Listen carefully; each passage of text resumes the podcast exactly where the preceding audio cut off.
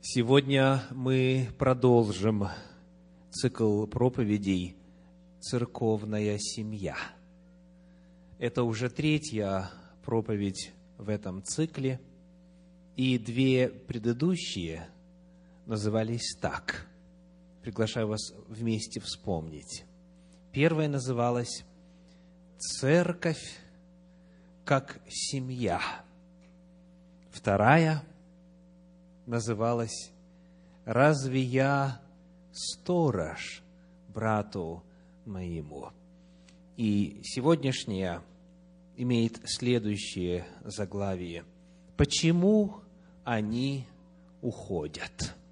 Почему они уходят? Сегодня мы будем исследовать Библию для того, чтобы найти ответ на вопрос, по какой причине чаще всего люди оставляют церковь. Что лежит в основании, в корне этого трагического выбора. Почему люди уходят из Божьей семьи? Почему они перестают посещать конкретную поместную церковь? Вот это наша тема на сегодня. Я напоминаю, что в этом году с июля 2010 по июнь 2011 года Центр Духовного Просвещения проводит год церковной семьи. Мы подчеркиваем, мы изучаем, мы учимся тому, как укрепить церковную семью. И для того, чтобы это делать эффективнее, нам обязательно надо знать, по каким причинам люди принимают решение уйти из Божьей семьи. Почему они уходят? Перейдем сразу к исследованию библейских отрывков, которые содержат ответы на этот вопрос. Первое из них – это шестая глава Евангелия от Иоанна. Евангелие от Иоанна, шестая глава, 60 стих. Иоанна 6, 60. Многие из учеников его, слыша то, говорили, какие странные слова. Кто может это слушать? Так они реагировали, естественно, на слова Иисуса Христа. Они говорили, какие странные слова. Кто может это слушать? И в результате, как написано в стихах с 66 по 68 в этой же главе, произошло следующее. С 66 по 68. С этого времени многие из учеников его отошли от него и уже не ходили с ним. Тогда Иисус сказал двенадцати, не хотите ли и вы отойти? Симон Петр отвечал ему, Господи, кому нам идти? Ты имеешь глаголы вечной жизни. По какой причине ушли ученики Иисуса Христа? По какой причине? Это называется кризис вероучения. То учение, которое Иисус провозглашал, та весть, с которой Он обращался к ученикам и всем прочим, она им стала неприемлема. Кризис вероучения на идеологической основе – появилось неприятие. Они не захотели идти дальше со Спасителем и открывать для своего ограниченного духовного опыта новые горизонты. Они говорили, то, что он говорит, не соответствует истине, как мы ее знаем с детства, и потому уходили из числа учеников Господа. Первая причина, которую мы рассматриваем сегодня – в ответе на вопрос, почему они уходят, связано с кризисом вероучения. Появляется трение, появляется несогласие с тем, чему учит Господь Спаситель. В первом послании Тимофею, в четвертой главе, первый стих говорит, 1 Тимофею 4.1. «Дух же ясно говорит, что в последние времена отступят некоторые от веры, в результате чего? Внимая духом обольстителям и учениям бесовским. Дьявол, бесы, духи ложные, духи злые, они очень усердно работают над тем, чтобы внедрять, насаждать, распространять лжеучения.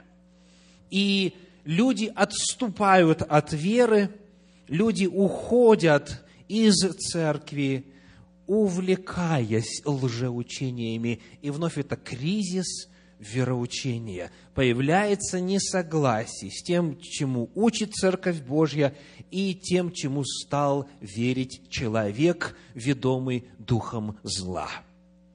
Шестая глава, первое послание Тимофею, стихи 20 и 21 Эту мысль представляю так. 1 Тимофею, 6 глава, стихи 20 и 21. «О, Тимофей, храни преданное тебе, отвращаясь негодного пустословия и прекословий лжеименного знания, которому предавшись, некоторые уклонились от веры».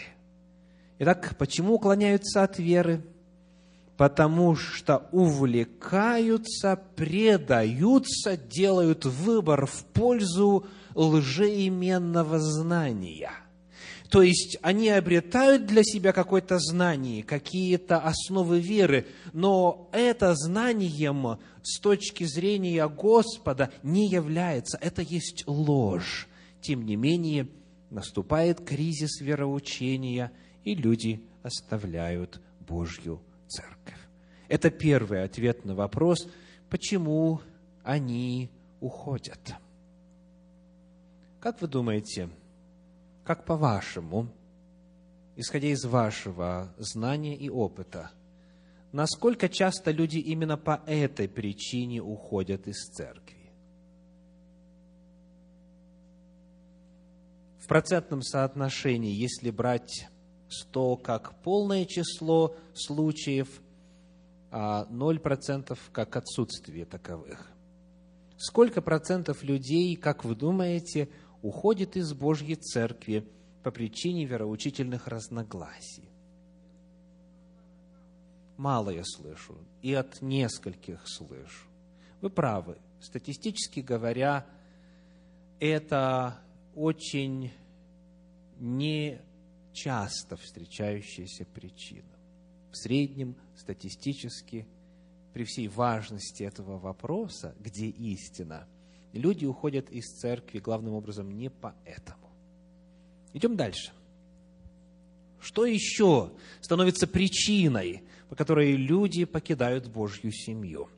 Давайте посмотрим на Евангелие от Луки, 21 главу, 34 стих. Луки 21, 34. Смотрите же за собою. За кем? За собою. Это между прочим. Смотрите же за собою, чтобы сердца ваши не отекчались объедением и пьянством, и заботами житейскими, и чтобы день тот не постиг вас внезапно. Какие здесь причины погибели и вынесение себя за пределы Божьей семьи указаны. Объедение, пьянство, то есть это нечто связанное с образом жизни, правда? Образ жизни. Это вторая причина, которую мы указываем. Кризис образа жизни. Человек, зная волю Божью, порой незаметно, не планируя, но вот так вот самотеком поддается соблазну, пробует грех один раз, второй, постепенно начинает вести греховный образ жизни, И всякий раз, приходя в церковь, всякий раз чувствуя обличение Духа Святого, всякий раз слыша проповедь, он находится в состоянии страшной агонии, потому что есть диссонанс между тем, каким он или она должны быть, и какой жизнь является на самом деле.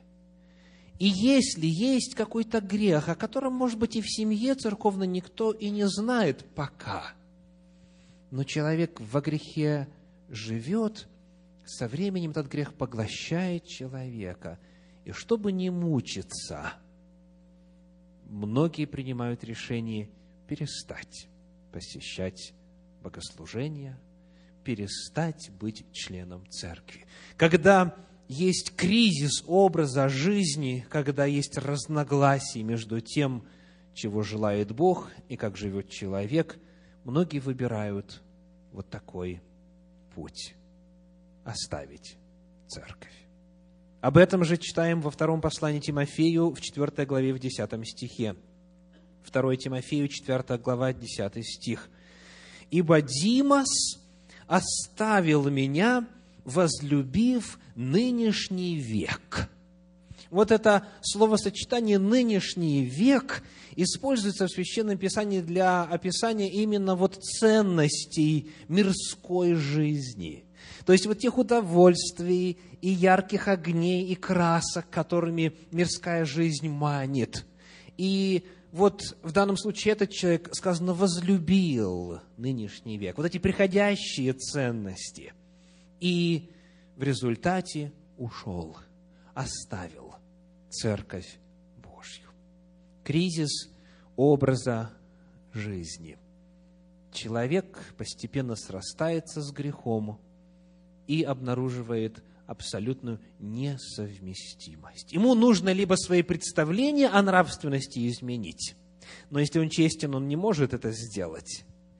Либо он, чтобы освободить свою совесть, освобождает себя от членства в церкви и перестает появляться там, где о святости напоминают. Вновь вопрос вам – Часто ли люди по этой причине уходят из церкви? Чаще слышу. Вы правы. В действительности это причина более распространенная, чем теологические разногласия, чем кризис вероучения. Третий ответ на вопрос, почему люди уходят из церкви – мы начинаем искать, прочитав в начале в послании апостола Иакова во второй главе первые четыре стиха. Иакова, вторая глава, первые четыре стиха. «Братья мои, имейте веру в Иисуса Христа, нашего Господа славы, не взирая на лица. Ибо если в собрании ваше войдет человек с золотым перстнем – в богатой одежде, приехав на дорогом автомобиле и так далее, войдет же и бедный в скудной одежде, живущий на государственное пособие и так далее, и вы, смотря на одетого в богатую одежду, скажете ему, тебе хорошо сесть здесь, а бедному скажете, ты стань там, или садись здесь у ног моих, то не пересуживаете ли вы в себе и не становитесь ли судьями с худыми мыслями? Итак, какая проблема поднимается – вопрос социальных различий. Человек, попадая в какую-то конгрегацию, со стороны самой конгрегации либо принимается в ее среду, либо отторгается. Это называется кризис взаимоотношений. Кризис взаимоотношений. И отторжение может быть по ряду иных признаков. Национальность, язык, образование, культура и так далее, и так далее. Но суть одна. Сама конгрегация не готова открыть свои объятия для такого, кто на них не совсем похож. И потому есть дистанция, есть холодок, и это чувствует приходящий. Кто приходит в первый раз, он вообще, в принципе, очень чувствителен и автоматически весьма наблюдателен, правда? То есть он сразу чувствует, она сразу же принимает решение, буду я здесь или не буду. Итак, кризис взаимоотношений. Во-первых, вообще их отсутствие. Их отсутствие. То есть, порою в церкви, где исповедуется истинное вероучение, церкви, где высоки стандарты нравственности, взаимоотношения ниже нулевой отметки. То есть буквально холодом веет, как только зайдешь в двери церковного здания. То есть церковь сама не расположена, не открыта, не радушна, не семейственна по отношению к новым ее посетителям. Говоря о проблеме взаимоотношений, и вновь говоря языком статистических данных, специалисты утверждают, что если человек, пришедший в церковь, в течение шести месяцев не найдет себе шесть друзей, он перестанет в эту церковь приходить. Представляете? Это просто статистика. Течение шести месяцев не найдет себе шесть друзей, он перестанет в эту церковь приходить, говоря среднестатистическим языком. Это проблема со стороны самой церкви. Нет взаимоотношений, или холод, или отторжение. Однако же, как известно, у любой монеты есть две стороны. Правда, есть еще и ребро, но о нем в другой раз. Книга притчи, 18 глава, 24 стих. Притчи 18, 24 кто хочет иметь друзей, тот и сам должен быть дружелюбным. И бывает друг более привязанный, нежели брат. Упомяну, что вы встретите разночтения в разных переводах касательно того, как этот стих звучит, но в русском переводе именно так. Часто проблема не в церкви, не в поместной конгрегации, а в самом человеке. Кто хочет иметь друзей, тот и сам должен быть дружелюбным. То есть при всех стараниях руководителя церкви, всех служителей, членов церкви на уровне взаимоотношений могут быть проблемы тогда, когда этих взаимоотношений просто нет, они отсутствуют – по причине самого человека. Он недружелюбен, он закрыт, и даже когда его спрашивают, а вы откуда родом? А он говорит, чего привязался?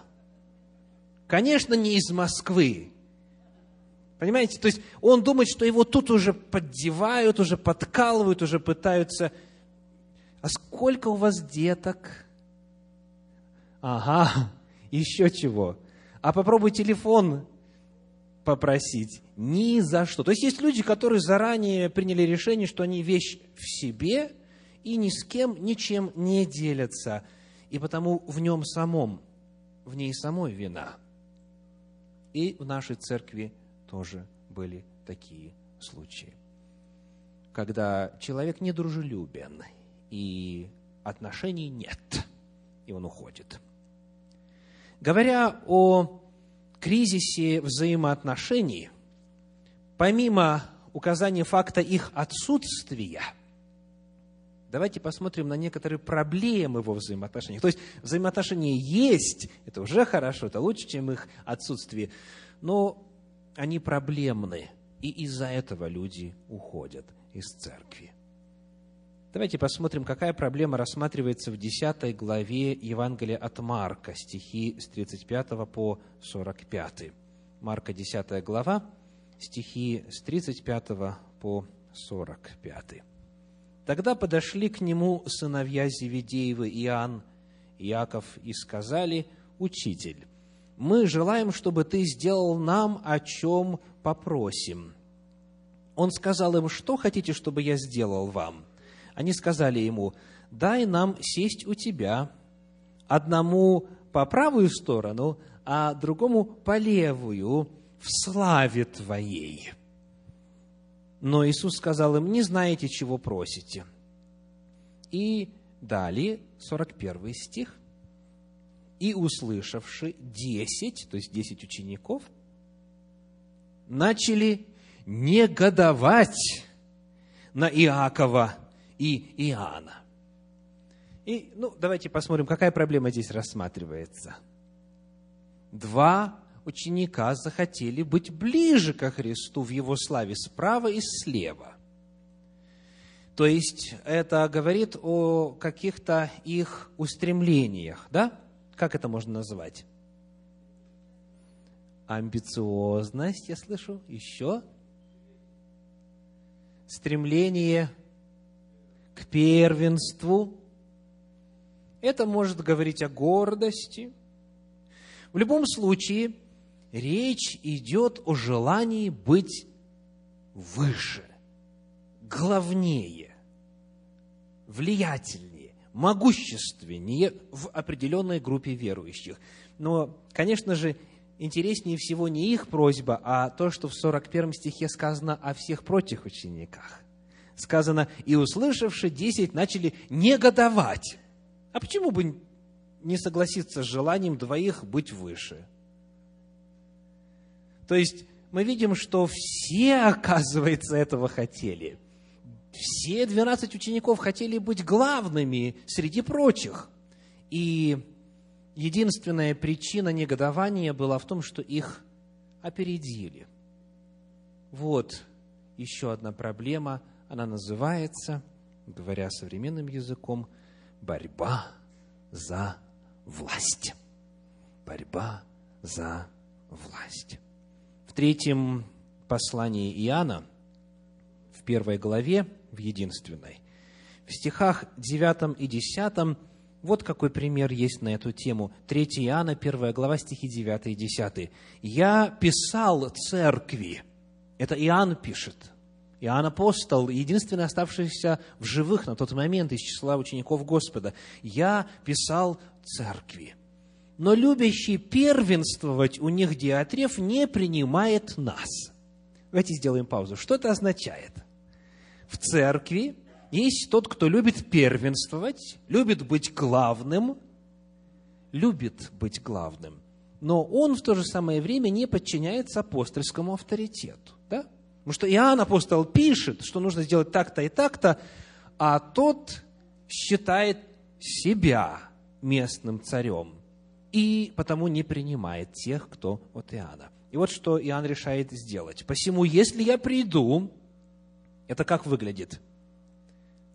Если я приду, то напомню о делах, которые он делает, понося нас злыми словами. Вот еще что оказывается. Этот Диатреф, он апостолов злословит поносит их злыми словами и, недовольствуясь тем, и сам не принимает братьев, и запрещает желающим, и изгоняет из церкви. То есть апостол фактически здесь обращает к этому диатрефу через письмо церкви, что? Предостережение. Говорит, дорогой, я скоро приду. И чем все закончится, как вы думаете, если диатреф не покается? Он уйдет из церкви. Апостол не даст разорить церковь Божью, но любящего первенствовать в этой церкви уже не будет человека по имени Диатрев. То есть, порой люди уходят из-за того, что не досталось портфеля. Порой люди уходят из-за того, что не предложили то служение, на которое человек рассчитывал – и уязвленное самолюбие, и невозможность реализовать свои амбиции становятся причиной, по которой человек уходит в другую поместную конгрегацию. Говоря о проблемах во взаимоотношениях, которые в Библии ясно описаны, давайте посмотрим еще на один вопрос, на еще одну грань этой беды, кризиса взаимоотношений.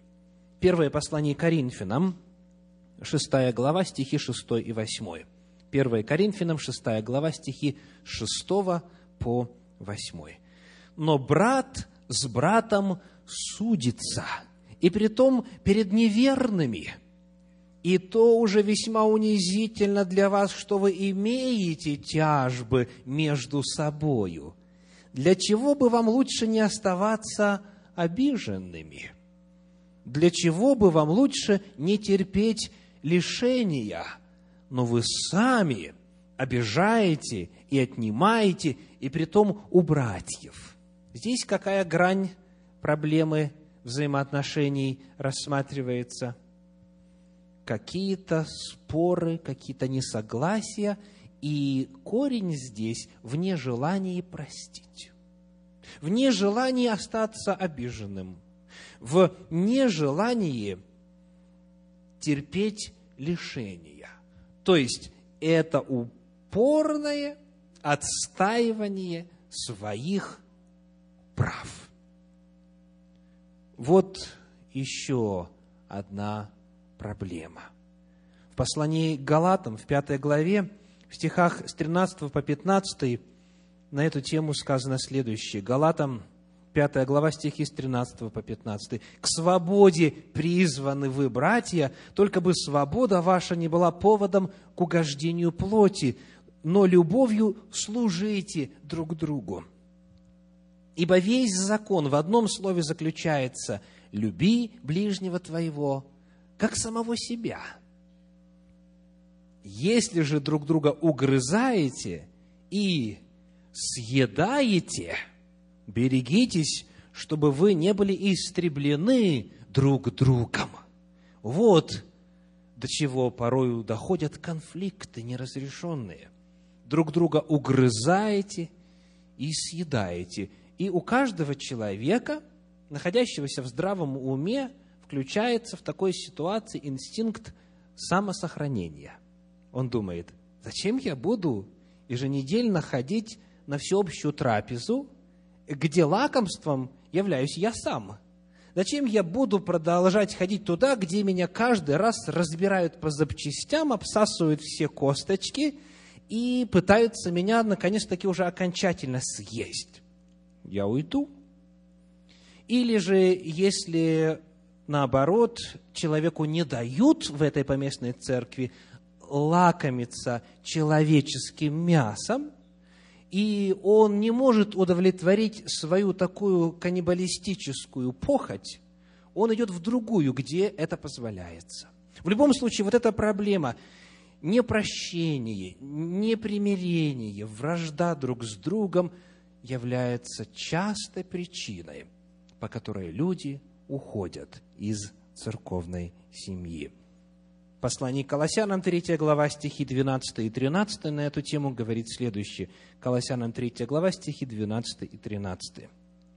«Итак, облекитесь, как избранные Божии, святые и возлюбленные, в милосердие, благость, смиренномудрие, кротость, долготерпение, снисходя друг к другу и прощая взаимно, если кто на кого имеет жалобу. Как Христос простил вас, так и вы. Вот идеал, вот призыв. Христос простил нас когда? В послании к римлянам в пятой главе названо четыре категории грешников – которых Господь простил. Когда мы были врагами, когда мы были немощны, когда мы были грешны и когда мы были нечестивы, беззаконны. Еще до того, как мы о Господе услышали, Он нас уже простил. Потому Библия говорит, как Христос простил вас, так и вы прощайте остальных. И тогда можно будет свести к минимуму кризис взаимоотношений, из-за которого многие уходят из церкви. Теперь вопрос вновь по статистике, исходя из вашего опыта, из ваших данных, насколько часто люди уходят по этой причине, из-за кризиса взаимоотношений. Я слышу, что чаще, чем по двум предыдущим причинам, это в действительности так. Ваш опыт соответствует статистическим данным, известным в области роста церкви. В действительности это довольно часто распространенная причина. И последняя, которую мы рассматриваем сегодня. Евангелие от Матфея, 13 глава, стихи с 18 по 22. Матфея, 13 глава, стихи с 18 по 22. «Вы же выслушайте значение притчи о сеятеле». 20 стих читаю. «Посеянное на каменистых местах означает того, кто слышит Слово и тотчас с радостью принимает его, но не имеет в себе корня и не постоянен, когда настанет скорбь или гонение за слово, тотчас соблазняется. А посеянное в тернии означает того, кто слышит слово, но забота века сего – и обольщение богатства заглушает слово, и оно бывает бесплодно. Еще одна очень распространенная причина. Это называется кризис приоритетов. Кризис приоритетов. Эти люди, которые описаны в притче Иисуса Христа о сеятеле в двух названных категориях, представленные в образе зерна, семени, упавшего на неглубокую почву, и упавшего в терние, они описывают определенные духовные состояния, где главный вопрос – вопрос приоритетов. Давайте посмотрим еще раз, почему нет плода – Почему нет пользы? Почему они уходят из церкви? Сказано, во-первых, когда настанет скорбь или гонение за слово. То есть, когда за свои убеждения, за свою веру, за истину Слова Божия необходимо что? За свою позицию в Боге необходимо чем-то расплачиваться скорби, гонения, от самых мягких до очень трудных. Самые мягкие связаны с вопросом работы. Пойти ли на богослужение в День Господень и лишиться работы такое трудное финансовое время? Или пропустить один раз, но сохранить работу. Вот скорбь начинается, вот преследования начинаются.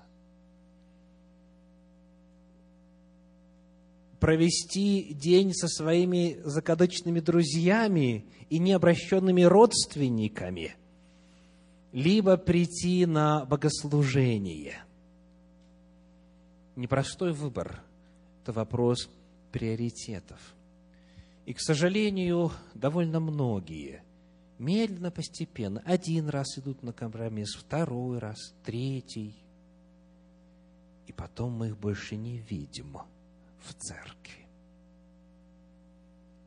Об этом же говорит третья группа, о кризисе приоритетов в жизни.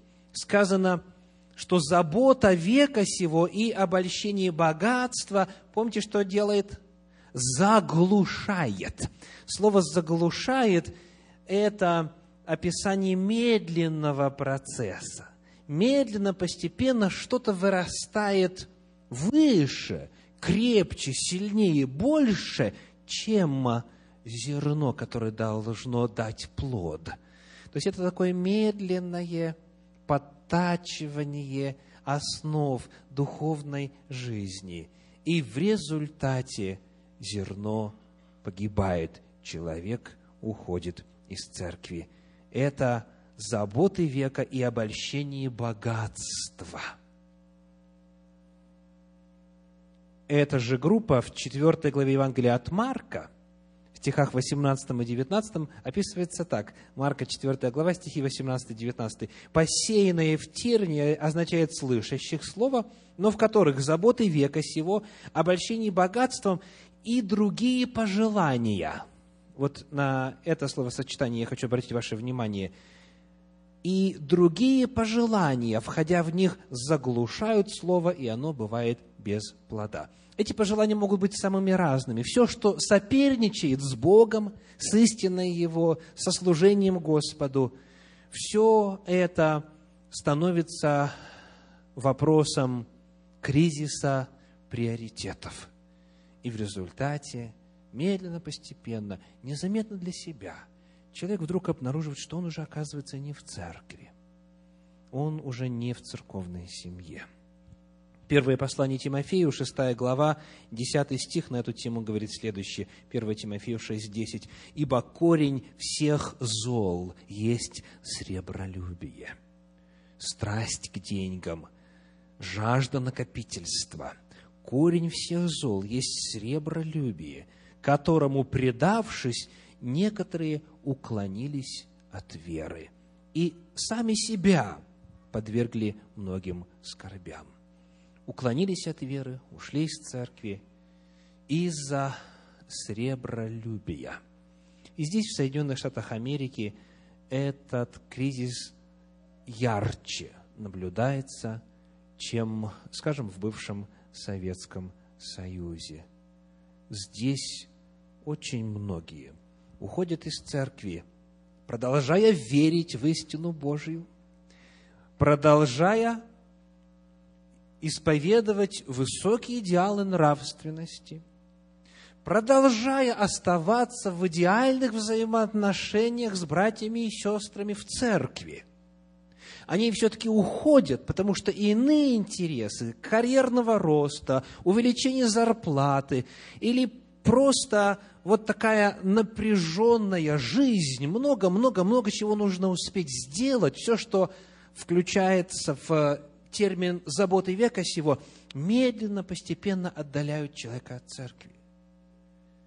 Он оказывается вне по причине кризиса приоритетов. И, статистически говоря, по этой причине, вот просто так, незаметно для самого себя. Именно в этой стране, в Соединенных Штатах Америки, уходит из церквей больше всего людей. Больше всего людей. До 80%, как гласит недавнее статистическое исследование, когда они говорят, что церковь и церковные мероприятия, они конфликтуют с распорядком жизни, они вмешиваются, они не дают возможности жить социальной жизнью, хобби заниматься и так далее, и так далее, и так далее. Занятость. Вопрос приоритетов. Один день есть выходной, и тот надо в церкви проводить. Ну что за беда? Вот так думают многие. Не лучше ли насладиться Божьим творением, Божьей природой? Все-таки суббота, как-никак, есть памятник творения. И раз поехали, и второй, и третий. И медленно, постепенно теряется сознание значимости, святости богослужебного собрания. Медленно, постепенно человек уходит из церкви. Сегодня, исследуя тему Почему они уходят? Мы с вами говорим не просто о ком-то теоретически. Мы с вами говорим о наших братьях и сестрах. Я сегодня говорю о всех находящихся на этом богослужении в частности. Потому что ни один из этих процессов не происходит в одночасье. Кризис ли вероучения, кризис образа жизни, кризис взаимоотношений, либо кризис приоритетов – все это зреет медленно, постепенно. И подобно тому, как порою наполненный энергией, силами, здоровьем, уверенностью, оптимизмом человек вдруг по какой-то пустяшной боли в животе, придя к врачу, обнаруживает, что у него уже третья стадия рака.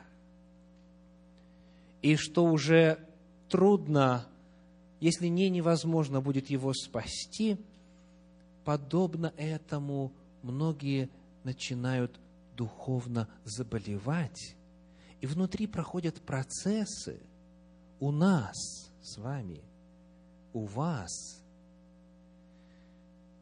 которые, когда обнаруживаются симптомами своими, уже порой не оставляют надежд на лечение. Потому цель этой проповеди не столько в том, чтобы оценить причины, по которой ушли те, кто уже ушел. Слава Богу, их немного, но есть таковые. А в том, чтобы задать самому себе вопрос, назначить визит к врачу и спросить, нет ли во мне какого-либо кризиса, тайно развивающегося, подтачивающего мою духовную жизнь.